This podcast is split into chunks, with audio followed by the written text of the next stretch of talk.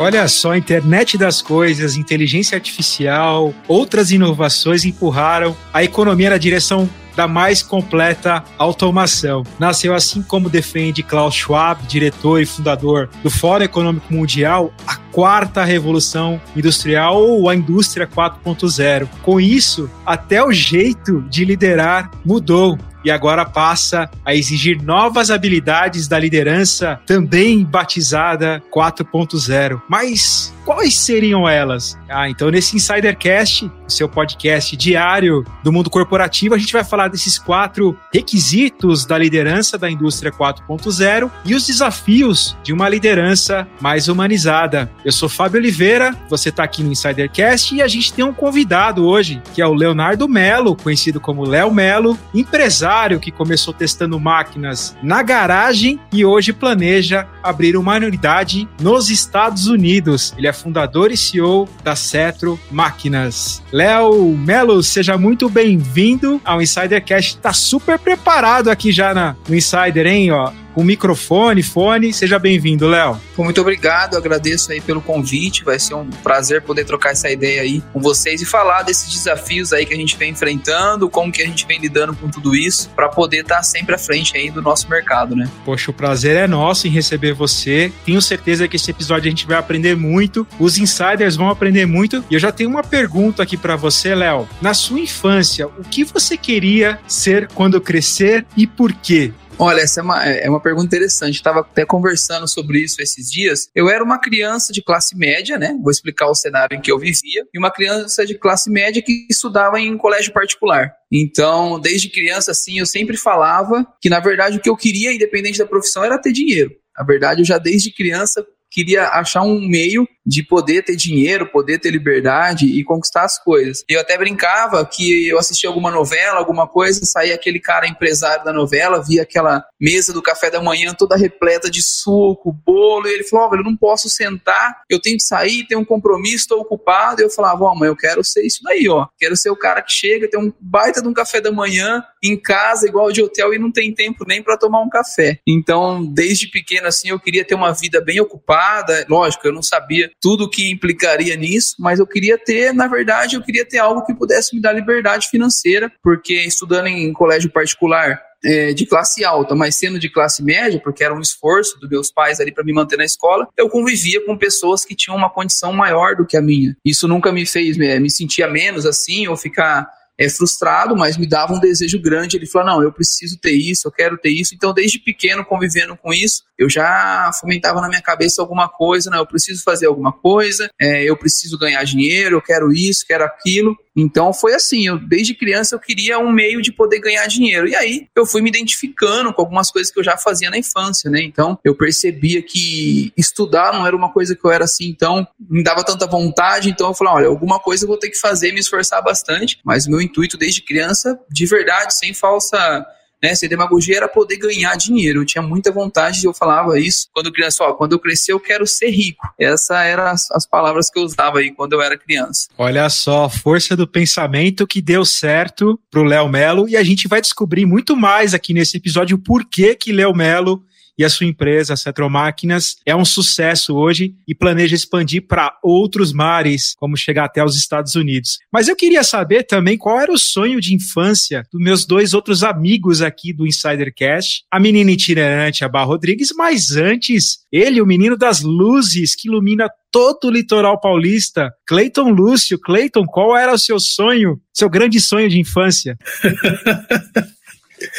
ah, não, não posso ser, como posso dizer, político e falar que ela tem um insidercast, não, né? Senão vai pegar muito mal. Mas eu acho que o meu sonho de infância era realmente entender o mundo. Era algo como posso dizer, complexo, mas uma criança, né, sonha com várias coisas. E ao longo do tempo que eu fui amadurecendo e crescendo, o sonho mudou também. Eu acho que como o Léo também, por, por vir de uma origem um pouco humilde, tinha também a sua ambição, né, de fazer dinheiro. Eu acho que era mais fugir da necessidade, saca? De não trabalhar num emprego, entre aspas, comum, não querendo desmerecer ninguém, mas eu sempre tive um sonho realmente de criar minha realidade e poder viver feliz com aquilo que eu posso fazer. Acho que hoje eu tô, tô construindo ela. E você, Bá, qual é o seu sonho? Oi, Clayton. Oi, Insiders. Sejam bem-vindos a mais um episódio do Insidercast. Oi, Fá.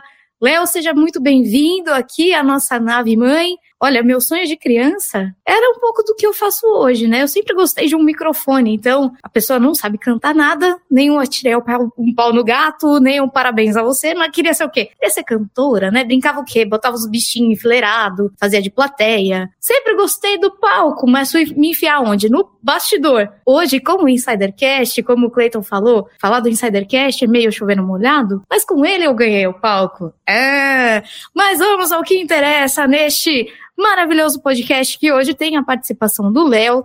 Deixa eu chamar todo mundo de volta para cá, colocar o Léo aqui no nosso centro, já que o palco, como eu estava falando hoje, é dele. E já fazer uma pergunta aqui relacionada com o nosso tema principal, né? Eu queria saber, Léo, qual é o requisito número um de um líder da indústria 4.0? Saber inspirar as pessoas com humanização seria ele? Como é que você vê esse tópico e como é que você tem feito aí nas Cetromáquinas para inspirar o seu time?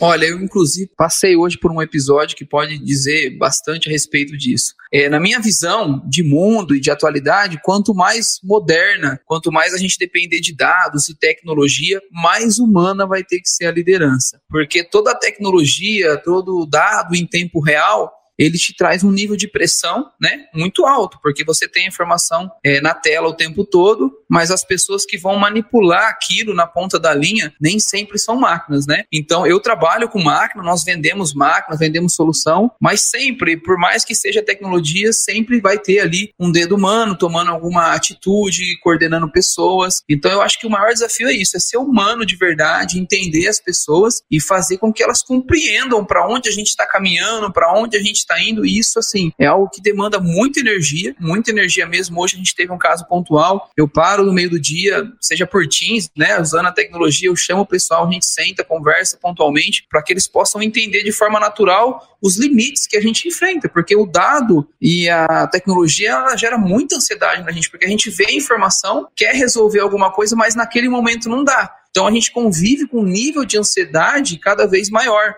E eu acho que a liderança tem que, tem que ter isso. A gente tem que buscar os resultados, tem que ter o dado, tem que ter informação, mas sem pirar, né? Porque a, a, informação ali na nossa mão, na palma da mão, na tela, em tempo real, ela dá uma pira na gente, porque naturalmente as pessoas que querem crescer, que querem empreender, a gente já é ansioso por natureza. E com essa riqueza de dado que tem hoje em dia, meu Deus do céu. Então a gente dá uma surtada. E o meu papel como líder, como eu era essa pessoa muito ansiosa, hoje eu tenho que um desafio muito grande de transferir para essas pessoas um pouco de calma, um pouco de seriedade. Eu sou uma pessoa jovem ainda, então eu estou tentando também me construir nesse mundo moderno, porque tudo aquilo que a gente achava que a gente ia ter um dia chegou muito rápido, né? Com a pandemia, com todas as coisas. Então eu também estou aprendendo a lidar e me policiar para que a gente consiga abaixar um pouco o termômetro dessa ansiedade das pessoas, para a gente conseguir continuar crescendo, né? Eu acho que quanto mais tecnologia, mais humano os líderes vão ter que ser. Sensacional, Léo. E pegando um gancho com a sua resposta, né, que você falou que você comunica com a, com a sua equipe diariamente, né? Hoje em dia tem até um termo que está sendo mais divulgado que é o obeso digital, obesidade digital. Porque tem tanta informação e você fica absorvendo tanta informação que você não consegue fazer nada, né? Sua cabeça fica cheia de informações e aí a comunicação entra para dar clareza nisso, né? Então, tanto é que o segundo requisito é ter uma boa comunicação. E um time tão diverso, isso é um desafio, né? Eu queria saber, então, como deve ser a comunicação do líder na indústria 4.0? Olha, eu acho que o principal é ser uma comunicação clara, objetiva e sem muito rodeios, porque é, hoje, até para a gente ter opinião, a gente precisa de uma opinião. Então, a gente acabou é, perdendo o nosso conceito de opinião, né? Quando eu penso algo a respeito, naturalmente eu pesquiso para ver se o que eu estou pensando faz sentido. E a gente acaba perdendo um pouco de autoconfiança, de clareza. A gente usa muito exemplo de outras pessoas que a gente passou a ouvir, porque tem acesso à informação o tempo todo, e não busca os nossos próprios exemplos. Então, o que eu tenho feito na minha comunicação com o meu time, com os meus líderes, é usar exemplo pessoal. É uma coisa que eu faço o tempo todo, tentar trazer algo complexo para uma realidade do dia a dia. Então, quando eu vou falar de um cálculo, de algo muito grande, eu como os meus professores faziam quando eu era criança. Eu dava pequenos exemplos, né, de forma bem pontual, e eu tento ser claro, objetivo é, e não ficar com assim estratégias na manga. Então eu jogo de forma clara, pessoal. O problema é esse, a gente tem que evoluir para isso, porque senão vai acontecer isso, isso, isso, e colocam eles na temperatura certa. Então a parte de comunicação com as pessoas aqui hoje a gente tem todos os meios, né? A gente tem as ferramentas, a tecnologia. Aqui na empresa mesmo a gente tem uma central de comunicados que a gente faz em tempo real para todo mundo por e-mail. A gente comunica não só, né? Hoje a minha maior preocupação não é só comunicar com o cliente, mas comunicar de forma clara com o time interno também, né? Então, a comunicação que eu te, procuro fazer é a mais simples possível, porque a parte tecnológica ela já vem sendo feita, entendeu? Então, eu, como eu disse de humanizar, eu também tento conversar com pessoas, uso exemplos do dia a dia, né? A gente tem numa empresa, a gente tem pessoas é, em departamentos diferentes, com culturas diferentes, com nível financeiro diferente, então eu tento emergir na realidade delas e passar para elas algo que ela vai conseguir enxergar no dia a dia dela de uma forma simples, para poder, naquela tarefa que ela vem realizando ou na compra que o cliente vai fazer, ele possa entender o que a gente está falando de fato para ele, entendeu? É isso que eu tento fazer, uma visão de mundo do dia a dia dele para transferir para a tarefa que ele vai realizar naquele momento. Poxa, Léo, simplicidade é palavra de ordem por tudo que você falou no seu negócio. Eu queria agora a gente vai para um, uma pergunta mais pessoal do Léo, que é a nossa pergunta coringa. A gente sabe que o Léo, ele é de Bauru, aqui no estado de São Paulo, que é a sede da Cetro Máquinas. Segundo nossa nosso Data Insidercast, ele foi o primeiro da sua área super tradicional a inovar em feiras, eventos, vendas online e marketplaces. E ele já contratou alguns garotos propagandas, como por exemplo o Henrique Fogaça, o Rony Von e o Felipe Tito, com quem ele acaba de firmar uma sociedade que vai fazer uma base né, de empreendedores da American Life, que é a empresa de suplementos do Felipe. Você está super é, relacionado né, com, com esse universo corporativo, né, com, com influenciadores, mas quanto o Léo não está trabalhando, como que o Léo usa seu tempo livre para recarregar as baterias? Seria algum esporte, alguma atividade diferente? Queria que você revelasse aqui em primeira mão no Insidercast. Eu, assim, é, é o, as coisas foram acontecendo de forma frenética na minha vida, né? Então, com 23 anos, eu fundei essa empresa e eu era muito jovem ainda. E não dá, né, nos dias de hoje, nunca acho que deu no mundo, para você fazer uma coisa de cada vez, né? A gente tenta controlar a nossa vida, mas a vida vai acontecendo. Então, nesse meio tempo que eu fundei a minha empresa, é, foi no mesmo ano que eu casei, né? Até hoje, nesse meio tempo, eu tive três filhos. Então, assim, é uma coisa bastante intensa. Então, quando eu não estou trabalhando, toda a minha energia, todo o meu foco está voltado para minha família, né? Então, é, eu tento ser o mais possível presente para meus filhos. Meus filhos estão em fase de formação ainda, né? Então, a mais velha tem cinco anos, o menino tem três, a mais novinha vai completar um ano agora. E eu procuro estar tá junto com eles. Eu pratico esporte, faço tudo, mas, assim, de verdade, eu tento ficar com os meus filhos ali em casa, ser um pouco mais presente, porque teve também algumas fases da minha vida que eu estive em casa, mas não estava presente, né? Envolvido com tanta coisa. A, a, empresa consome a gente bastante nos dias de hoje. Mas o meu tempo livre aí eu procuro, comecei a estar com meus filhos, passar para eles alguns exemplos, porque é, a maior parte do tempo, tudo que eu ensino para as pessoas é aqui na empresa. E eles não estão vendo isso, né? Então eu tento é, pegar tudo que eu aprendo aqui na minha empresa, com as pessoas, na maneira de lidar, de conversar, que eu venho amadurecendo bastante, é, e transferir isso lá em casa, formar neles um caráter a gente, quando eu tô em final de semana, a gente vai na igreja, a gente fica em casa. Eu sou, assim, hoje bem caseiro por conta que eu tenho três filhos, né? É bastante. Então, o meu tempo ali tá bem dedicado à minha família mesmo. E é isso que eu faço para recarregar minhas energias. Pratico esporte mais por saúde, né? Então, me disseram no começo que, ó, depois de três meses você vai acostumar. Faz aí alguns anos que eu tô tentando acostumar com esporte, com academia, mas eu sigo fazendo porque é necessário também para a gente não, não, não, surtar.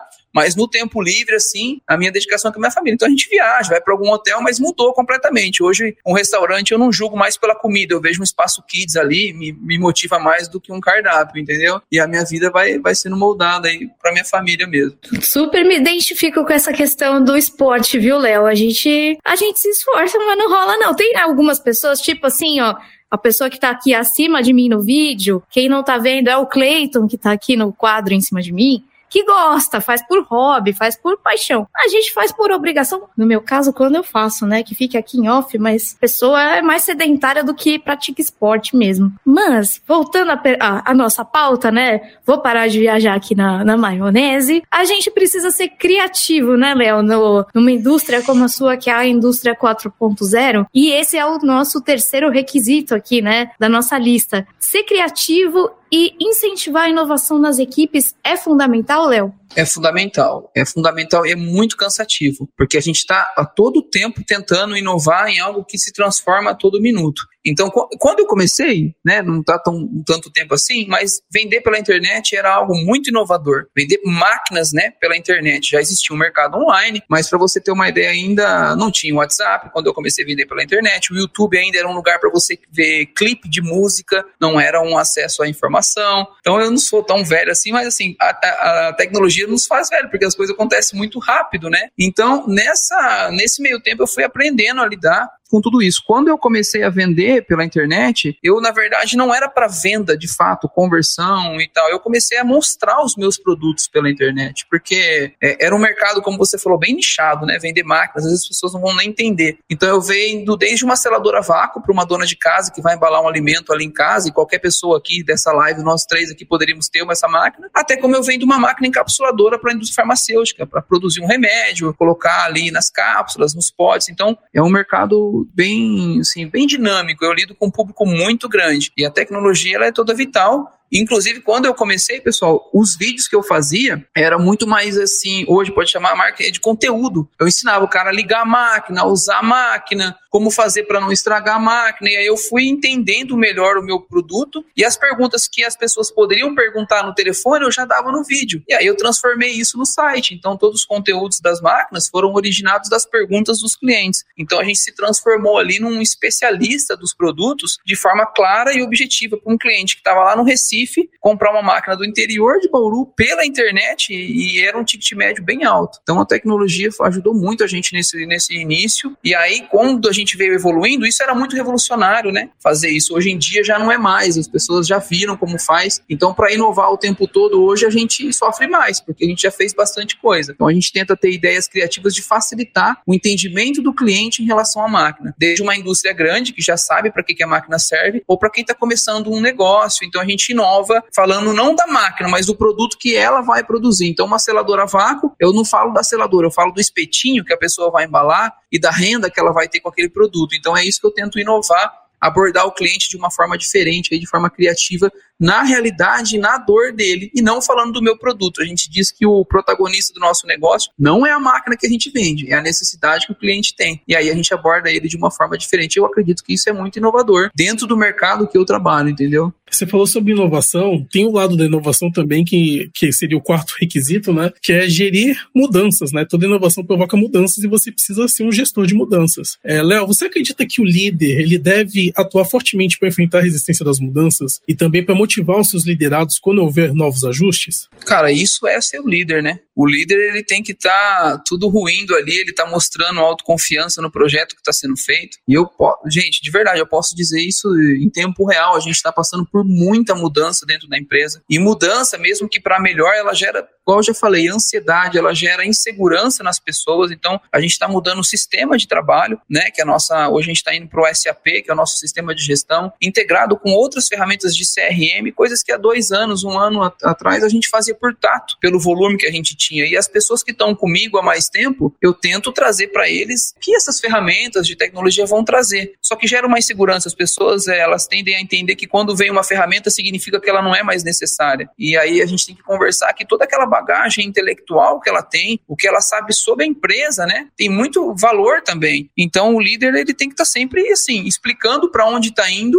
e compreendendo o passado, que já foi para mostrar que aquela mudança ela vai trazer um, um resultado e um retorno. Mas é, é, bem difícil as pessoas entenderem isso quando você está lidando em tempo frenético, né? Nas empresas a gente troca o pneu do carro com ele andando, não tem como ser diferente. Então o líder ele tem que estar tá, assim muito ligado, perceber o, o, temperamento das pessoas, porque essas mudanças, todas ao mesmo tempo, e não só mudança dentro da, do nosso trabalho, né, gente? A gente está falando hoje de uma mudança global, a gente está num momento totalmente incerto. Então, fora toda os problemas diários da pessoa, juntando com o da empresa que ela trabalha e mais o do mundo todo, é, é um ambiente muito desgastante. Então, o líder, ele com certeza. Por isso que eu falo que tem que ser bem humanizado para não exigir tanto das pessoas além do que o momento já está exigindo. Então, eu aqui pro, peço pessoal, a gente sempre se reúne, a gente fez isso hoje de novo, para conversar com as pessoas e tentar acalmar um pouco, porque é um momento bem, bem delicado na nossa empresa, no mundo e na economia como um todo. Então, o líder do futuro aí dessa indústria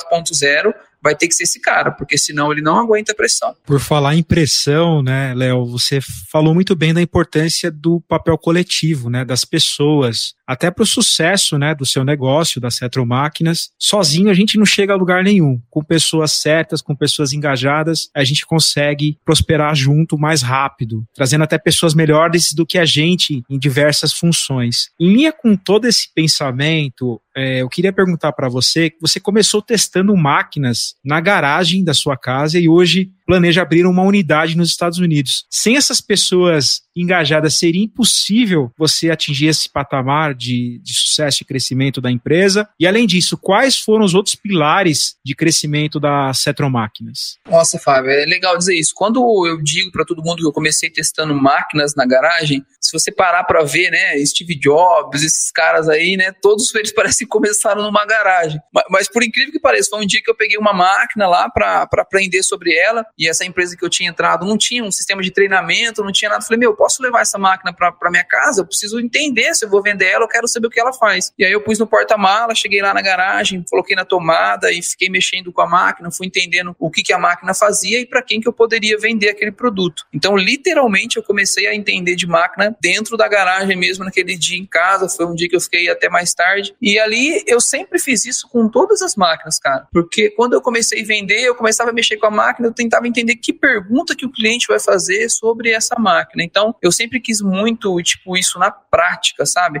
mexer com a máquina, entender o, o, o que, que a máquina fazia de fato. E quando eu comecei lá atrás, eu percebi que as mesmas dúvidas que eu tinha quando eu pegava a máquina era dúvida que o cliente ia me perguntar depois, né? Então eu fiz muito isso de testar a máquina na garagem é uma coisa que eu até me orgulho e faço isso até hoje. Quando chega alguma máquina nova, na medida do possível, peço o pessoal me chamar. Hoje não tem uma garagem, a gente tem um laboratório, a gente faz testes de exaustão na máquina, ficou um negócio bem, bem maior. Mas de vez em quando eu gosto de quebrar um pouco essa regra, descer, fazer uma coisa que não era para eu estar tá fazendo, conversar com alguém que não era para eu estar tá conversando, para sentir o clima ali e tal. E eu sou meio do improviso, assim. Eu acho que isso tem funcionado até hoje. Vou, vou continuar fazendo, entendeu? Léo, queria saber de você agora quais são as maiores dores do seu mercado de atuação, né? Quando a gente fala de indústria 4.0, de maquinário, enfim, de tecnologia, quais são as grandes dores que você enxerga? Olha, a, grande dor hoje da Cetro é, não é é a minha dor só, mas é a questão de, de gestão de pessoas mesmo. É, um, é, uma grande dor do meu mercado. É um mercado de tecnologia que está muito inflacionado. Esses profissionais eles estão sendo é, bem assediados, né, por todos os lados. E a dificuldade nossa é gerir essas pessoas, trazendo ela para o presente. Então, a maioria das pessoas que a gente contrata hoje que a gente trabalha são pessoas muito jovens, né? Então, eles são assim, tem muitos sonhos. As pessoas querem muita coisa, mas eles não estão muito afim de viver o presente. É incrível. Eles estão vivendo no futuro futuro já, com muita tecnologia, mas o presente ainda, ele é o que consome a gente. A gente precisa fazer agora para poder colher lá na frente. Então, além de tudo isso, de gerir as pessoas, eu acho que manter elas engajadas, a dificuldade que a gente sofre hoje no meu mercado, por exemplo, é o que todo mundo sofre, é logística, flutuação do dólar, porque o nosso produto é importado. A gente tem uma grande hoje parcela de dependência da China, por exemplo. Então, é, os fretes ficaram muito mais caros. A gente depende de um país só o tipo de negociação é um pouco mais complexa, culturalmente com eles também é complexo, é, logisticamente ficou muito mais caro. Vou dar um exemplo de números. Antes da pandemia, a gente trazia um container grande a 800, 1.200 dólares, né? E hoje eu pago aí 13 mil dólares no mesmo container. Então, não são mudanças pequenas que a gente está falando, né? Então, no português claro, a gente está falando de 1 para 10, de 1 para 13, não é normal. Então, e isso acontece todo dia, de um dia para o outro, aí tá passando uma pandemia, vem uma guerra, isso interfere no nosso preço. Eu estava procurando alguns fornecedores na Europa, por exemplo, para tentar não depender somente da China, porque agora, por exemplo, tem alguns portos lá que fecharam de novo, de novo, né? O porto de Shenzhen, o porto de Shanghai está fechado pelo coronavírus. Eu falei, bom, sou esperto, vou pegar máquinas da Alemanha para tentar diversificar o meu mix de produto. Aí estoura uma guerra na Europa, o frete lá foi para 25 mil euros de um container. Então, assim, a mudança e as dificuldades que a gente está enfrentando é global, não é uma exclusividade minha. O mundo está enfrentando isso. E a gente tem que tentar se adaptar todos os dias. A gente acorda um dia com três, quatro tarefas, faz 18, e as quatro que a gente planejou a gente não consegue fazer. E aí vai mudando o cenário a todo momento. Então, esse é uma dificuldade, aprender a conviver com essas oscilações do mercado que não depende da gente e tentar entender aí como fazer para se manter vivo, se manter inovador e tendo produto para entregar. Hoje a gente tem uma quebra de cadeia aí muito grande que vai levar muito, muitos anos ainda para se recuperar da pandemia, se recuperar e as dificuldades vão surgindo e a gente vai tentando se manter estável para poder resolver elas aí uma a uma, mas todo dia é uma coisa nova, é uma coisa diferente, é um problema que não tinha, e eu acho que essas são as maiores dificuldades hoje do meu mercado aí, eu acho que do mercado em geral, né, não só do meu. Léo, a sua vida deve ser bem dinâmica exatamente por causa dessas crises que estão acontecendo no mundo. E eu queria saber o seguinte, né? Com, com base na sua vivência, nas suas experiências profissionais, se você fosse dar um conselho pro seu melhor amigo no mercado de trabalho, qual seria esse conselho? Cara, de verdade, eu poderia falar aqui muitas outras coisas técnicas, mas eu sou um cara da prática. Eu acho que uma coisa que funcionou muito para mim é, é humildade. Hoje em dia eu vejo que tipo a humildade ela quebra muita barreira, desde você tratar as pessoas de uma forma quanto você perguntar algo que você é, não entende. Eu acho que um profissional de trabalho hoje ele tem que se dedicar, ele vai ter que estudar, isso aí é mais do mesmo, mas estão esquecendo um pouco das características de uma pessoa, entendeu? Antes de ser um bom profissional, você tem que ser uma boa pessoa, porque você vai ter que lidar com pessoas, não tem como. Então eu acho que a humildade, cara, independente do nível que você esteja, ela quebra todas as barreiras, você convence as pessoas a trabalhar por você e com você através da humildade. E eu me policio muito nisso. Eu sou uma pessoa agressiva, né? E ser humilde não tem nada a ver de você ser bonzinho ou não, não é isso. Mas você reconhecer que você precisa das pessoas, reconhecer que você não é capaz de fazer tudo, reconhecer que sempre vai ter alguém que em determinado momento vai estar melhor do que você no momento de vida, então vai ter uma opinião melhor do que a sua. E é nisso que eu me policio sempre, cara, tentar é, humildade. Se eu fosse dar um conselho para alguém é cara, seja o melhor, estuda, se dedica, isso é obrigação, mas assim, tenha humildade. Tenha humildade que eu acho que o mercado de trabalho hoje, para quem é humilde, na verdade, ser humilde é ser inteligente também, em vários momentos. Eu acho que é um conselho assim, não é tão técnico, mas os técnicos todo mundo já sabe o que, o que fazer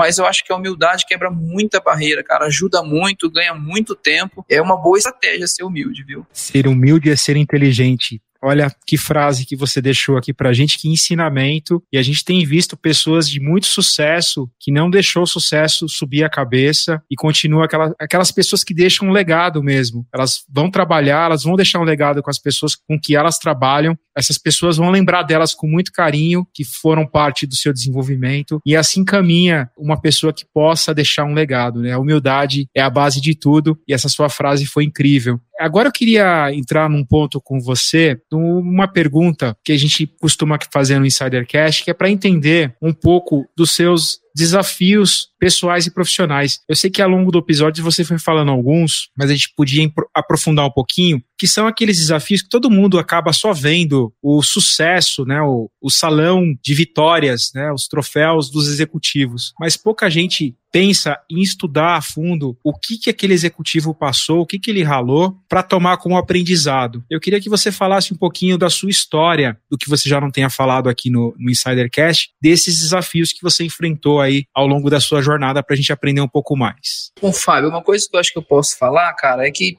você como empresário, como um empreendedor, é, a gente, eu descobri isso na prática. Eu tinha uma ideia ao contrário. Eu achava que trabalhar com muitas pessoas me fazia, me faria uma pessoa que se sentiria próxima de alguém. E, na verdade, um empresário, um empreendedor, cara, muitos momentos ele está sempre sozinho. Por mais que ele tá cheio de pessoas rodeadas ali, quando você está numa posição de CEO, a sua decisão ela é solitária, porque a responsabilidade é sua. Então, uma coisa que eu aprendi na prática, eu tinha assim muitas, muita gente comigo, mas quando você está numa mesa e a última resposta vai ser a sua, que vai determinar o que as pessoas vão fazer e uma, uma série de, de cadeia, eu aprendi que é, é muito solitário. É um pouco solitário esse mercado corporativo quando você vai tomar decisão. Isso não vale só para o CEO, para quem está em, em cargo de, de, liderança, é um pouco solitário a responsabilidade, entendeu? De tomar decisão. Foi isso que eu, eu entendi aí nesse pouco tempo que, que eu vivi. Porque ninguém entende a cabeça de quem toma a decisão, muitas vezes. Você toma uma decisão e dentro do seu conceito e você acredita que aquela foi a melhor decisão possível baseado nas, nas, no que você tinha na mesa. E as pessoas vão pegar só a decisão, mas não sabem o que você tinha na mesa no momento que você tomou aquela decisão. Então, na minha vida foi isso, cara, foi entender que, olha, deixa eu me trancar um pouco aqui, pensar, porque essa decisão ela é só minha. Se der certo, beleza, todo mundo vai curtir, vai aplaudir, mas se der errado, é eu que vou ter que arcar com aquela decisão. Então, por mais que a gente fale em dividir responsabilidade, em decisões colegiadas com o time, no fim da linha mesmo, aquela decisão, igual de eu montar uma filial, por exemplo, igual eu quero fazer num outro país, eu pergunto pro meu time, a gente conversa, mas a última cartada ali, aquele último fôlego para fazer vai ser meu. E se tudo der certo, a gente vai colher junto e tudo bem. E se der errado, foi eu que tomei aquela decisão. Eu acho que é uma dificuldade que eu aprendi na prática, com muita dor, porque não é fácil tomar esse tipo de decisão e depois arcar com a decisão. Eu não tenho, como se eu, eu tô falando, tá, Fábio? Eu não tenho para onde correr. Se tudo der errado, eu continuo aqui. Então foi, foi uma dificuldade eu lidar com isso, cara, de entender que por mais que eu tivesse com 100, 200 pessoas, em alguns momentos eu ia estar bem sozinho. Então é uma dificuldade que eu acho que as pessoas têm que pensar a respeito disso. Hoje, desculpa, às vezes eu fujo um pouco da pergunta, porque vai vindo algumas coisas na minha cabeça, mas as pessoas é, acham muito legal essa questão de empreender, ficou muito legal. A internet trouxe esse acesso para todo mundo, mas não está preparado para um outro lado aí de responsabilidade, de decisão, que é uma, uma pressão 24 horas mesmo. Não não estou falando isso para é, valorizar o que a gente faz, mas tomar decisão não é algo tão gostoso. Tem que forçar muito a cabeça, pensar com a cabeça, um pouquinho com o coração e tomando aquela decisão ali. E foi uma das coisas que eu mais aprendi na prática nesses últimos anos aí, que por mais que eu vou estar com um monte de gente, em alguns momentos eu vou estar muito sozinho. E não é fácil estar sozinho. Cara, a internet ela glamorizou muito o, o empreendedorismo, né? E, e, em certa parte que bom, mas o que você falou realmente é muito real. A maioria das decisões que realmente vão impactar as nossas vidas, e agora falando aqui do nosso lado como empreendedores também, cara, é sozinho. É naquele momento ali que não tem ninguém do seu lado que você tá ali medit meditando entre aspas, né? Tipo, você com você mesmo nos seus pensamentos, você falou, olha, eu vou tomar essa atitude aqui, vou mudar essa estratégia. E se der errado, a responsabilidade é toda sua. Só que ninguém fala isso na internet. Só fala a parte bonita, olha, se você der certo, você vai estourar, vai ser milionário, vai ter. Até no, igual o desenho do pica-pau fala, né? Carros, barcos, mulheres e tudo mais. Mas se você errar a sua escolha, você como empreendedor, você vai arcar com ela sozinho. Então, Sim. essa mensagem é muito poderosa porque o, o empreendedor que ele olha só para o que a internet está mostrando para ele e vem empreender com aquele, com aquele pensamento de que tudo vai ser muito fácil, na primeira topada ele quebra a cara. Então, empreendedores, pensem muito bem, empreendam sim, porque eu acho que é você empreender, se você tem essa vontade, essa gana, mas entendam que a, a escolha que você fizer vai ser linda e maravilhosa se você acertar, mas você vai ter que pagar o preço, vai ter que aguentar se você errar. É isso aí, cara. Eu, se eu puder fazer mais um parente nisso, um parênteses nisso é, veja se você empreende na sua vida antes de empreender numa empresa, sabe? O empreendedor que constrói alguma coisa, cara, ele não faz só na empresa. Eu tento fazer isso na minha casa, fazer os meus filhos evoluir. Então a gente está sempre procurando alguma coisa. E aí esse negócio de empreender parece que é ganhar dinheiro. E não, nem sempre. É, ah, com quantos anos você fez o primeiro milhão? É, eu fiz o primeiro milhão quando eu me endividei três vezes mais do que um milhão, porque eu tinha que fazer girar. Não, não é tão bonito esses números, né? O número, o número ele é muito bonito, mas se você for afinar ele, ele é bem cruel. Não é, não é tão simples. Eu acho lindo, cara, essa informação de empreender. Quanto mais gente empreendendo, melhor tal. Mas desde que saiba onde está pisando. Não é brincadeira, é libertador, é gostoso, é muito bom, você beneficia muita gente, mas quando você erra, você pode prejudicar muita gente também. E o principal, você, né? Tem gente que não levanta de uma decisão mal tomada, cara. E aí é difícil. Eu acho legal de falar é, isso daí, porque nesse momento de mudança, igual a gente está falando de indústria 4.0 aí, tem muita coisa que eu quero mudar e não funciona assim, entendeu? É, no, nossas máquinas hoje não estão todas interligadas por sistemas, é por pendrive. Então, maravilhoso eu querer tudo interligado por sistema, mas qual é a realidade do meu país hoje? Qual momento a gente está tecnológico para eu poder fazer isso? Então, o que eu quero é muito bom, mas tem que ver, medir, entender certinho e essas decisões você não tem muito tempo para tomar. Eu acho que esse é um ponto também. Se eu tivesse tempo para pensar, tempo para fazer, mas é decisão o tempo todo, e é só decisão pesada. Então acho que isso é uma dificuldade aí do mundo moderno, todo mundo tem que estar esperto, que não é fácil não. Léo, depois de tantos aprendizados aqui com você, de tantos insights legais, como diz o Cleiton, eu hoje sou a portadora de más notícias. Estamos chegando no final do episódio, infelizmente. Então eu queria muito que você deixasse as suas redes sociais de contato para quem quiser saber um pouco mais sobre a Cetro, sobre seus outros empreendimentos, sobre você, sobre o seu dia a dia e um recado final aqui para os nossos insiders, por favor. Eu, assim, é, a Cetro é uma empresa bem jovem, a gente é bem ativo ali nas redes sociais, no Instagram, no YouTube, para como quem quiser entender o que eu vendo e como eu vendo, você pode entrar no YouTube e digitar Cetro Máquinas, com certeza você vai achar muito conteúdo relacionado aos meus produtos. O meu Instagram pessoal é Léo S Melo com dois L's, né? Lá eu posto um pouco do que eu faço, um pouco da minha família. Eu preciso estar um pouco mais ativo mostrando o dia a dia da empresa, mas infelizmente no momento eu não tenho feito isso como eu gostaria de fazer. E eu acho que essa a, falando assim sobre a pauta da indústria 4.0, tudo do que a gente vem fazendo, a gente está num momento de bastante mudança. A gente está aprendendo bastante coisa aqui na Cetro, estamos implantando muita ferramenta de tecnologia. Eu, eu, eu mudei muito nesse último ano, eu não tinha essa noção de quanto o dado era importante para nossa companhia. Então a gente vem se atualizando, vem crescendo. É uma empresa que vai crescer muito ainda, porque a gente vem ampliando muito o mix de produtos. Essa questão da gente ir para outros países, igual o Fábio me perguntou, eu acabei deixando passar um pouco, é porque eu vi que o meu modelo de negócio ele é muito interessante, sabe? Não só o que eu vendo, é o como eu vendo, entendeu? Eu acho que isso em países de primeiro mundo, como os Estados Unidos, eu fui para lá pesquisar, eu achei que eu ia ter uma aula com os americanos. E eu vi que é o Brasil, nesse sentido de como vender o meu produto, está muito muito mais avançado que eles. Então, é, por mais que eu não domine 100% a língua, eu domino um, um método de vendas, entendeu? Eu acho que isso é interessante. Então, tem gente às vezes querendo o que eu posso passar para alguém de informação, que às vezes tem muita gente querendo inventar algo novo, criar algo novo, e às vezes você pode pegar algo que já existe e mudar a forma de entregar para o cliente ou como comunicar aquilo. Eu acho que a comunicação desse mundo tecnológico é a chave de tudo. O que você fala, como você fala, eu acho que a comunicação não é só ter oratória ou, ou, falar bem, mas falar de forma clara. A gente trocou uma ideia hoje bem legal aqui, tentei passar para vocês assim o mais real possível do meu dia, entendeu? Que é isso aqui que eu faço o tempo todo, o que a gente está fazendo é conversando. No final do dia, as maiores transações, os maiores problemas resolvidos são sempre por uma conversa. Então, se você tiver um bom diálogo com as pessoas, a humildade de ouvir também na hora certa, eu acho que, que me fez crescer muito. Eu acho que muita gente pode crescer é, de forma diferente. Estudar, se dedicar, buscar conhecimentos, daí eu acho que é mais obrigação mesmo, mas é, a gente pensar um pouco, um pouco diferente do, do, do mercado. Eu trabalho no mercado de tecnologia, mas assim, eu posso dizer para vocês que o quanto eu mais ganhei foi quando eu fui mais humano. Desde as campanhas de marketing, igual eu coloquei personalidades para fazer venda de produtos, aí personificou um produto que a pessoa às vezes não identificava que era para ela. Então é isso, pessoal, se dedicar, e quem quiser conhecer sobre a Cetro, vai aprender, porque muita gente vem para cá é, e fala: olha, eu nunca imaginei que tinha máquinas aqui e é desse tipo de produto, e é o jeito que você vende a máquina talvez vai melhorar o jeito que eu vendo o meu produto, a minha consultoria, o jeito que vocês filmam as coisas. Então, a gente tem algo a ensinar. Eu acho legal. Quem puder acompanhar aí vai ser um prazer para a gente também.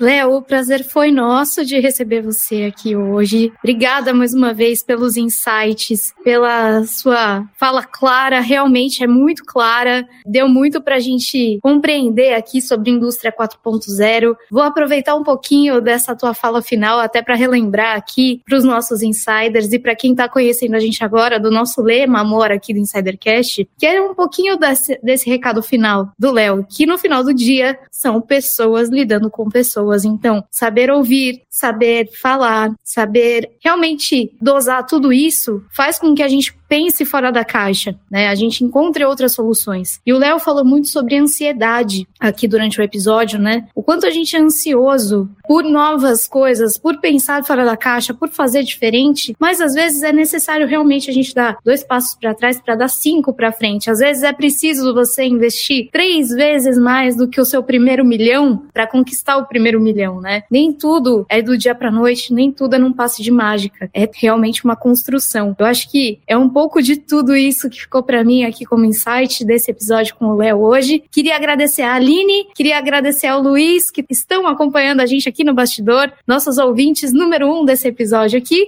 E agradecer a eles, os nossos meninos, Cleiton Lúcio e Fábio Oliveira. Cleiton, chega aí para dar o seu insight final. A gente se encontra no próximo Insidercast. Obrigado, Bar. Léo, obrigado por ter compartilhado seu conhecimento com a gente. Foi muito legal. Pessoal que está nos assistindo, muito obrigado também. Insiders, muito obrigado. Fábio, muito obrigado. Já agradeci a todo mundo, né? Então vamos lá. O meu site hoje é bem pequenininho, bem rapidinho, que é o seguinte, na internet das coisas, inteligência artificial, entre outras coisas, são revoluções que trarão desafios. E o líder que não for humanizado não terá espaço nessa nova realidade. Porque simplesmente o grande diferencial cada vez mais se tornará ser o ser humano. Então, nós vamos ter as evoluções tecnológicas, a informação vai correr cada vez mais rápido. Hoje já, já corre em velocidades alucinantes ao redor do mundo, mas cada vez mais rápido a informação vai chegar na mão das pessoas. Mas o grande diferencial é ser ser humano. Como o Léo disse durante o episódio, ser humano, é, ser humano, ser humilde, ser uma pessoa que realmente está conectada com as coisas que estão acontecendo, que consegue se tornar uma pessoa adaptável às situações que estão mudando. Isso vai ser o grande diferencial. E eu acho que não só na indústria 4.0, mas eu acho que em todos os setores do mundo corporativo, o ser humano, a humanidade, a comunicação humanizada vai ser um grande diferencial, sim. Então agradeço a vocês, insights que nos acompanharam até aqui. E Fábio, é com você. Grande mensagem, Cleiton Lúcio, muito obrigado. Obrigado, Bar, Léo, muitíssimo obrigado. Aline, Luiz Augusto e a você, Insiders. É, eu queria o grande insight final que eu tive, eu gosto muito de basquete, né? Então, vou voltar a falar aqui um, uma frase de Michael Jordan, que ele falava o seguinte: o talento vence jogos, mas só o trabalho em equipe vence campeonatos. E o que o Léo falou aqui foi de trazer um pouco da humildade, né? Do falar mais do que ouvir. Ouvir mais do que falar, corrigindo. E ninguém vai conseguir trabalhar em equipe se não ouvir. Ninguém vai, aprender a ouvir se não aprender a se colocar no lugar dos outros. O Léo deixou essa mensagem pra gente e esse foi um insight que eu tive desse episódio. E se você gostou aqui desse Insidercast, segue as nossas redes sociais. A gente tá no Instagram, a gente tá no LinkedIn, sempre no arroba Insidercast. Também manda um e-mail pra gente lá no contato arroba insidercast.com.br. Por lá você pode mandar suas sugestões de pauta, críticas, elogios, comenta lá com a gente, interaja com a gente nas redes sociais e também fazendo um merchan aqui, se você quiser patrocinar esse Insidercast Talk Show, manda um e-mail também pra gente no Insidercast, contato arroba insidercast.com.br. Se você quiser também fazer o seu podcast corporativo, os seus treinamentos internos com a equipe Insider, manda um e-mail também pra gente. A gente vai ficando por aqui e a gente se vê num próximo episódio, porque eu fui!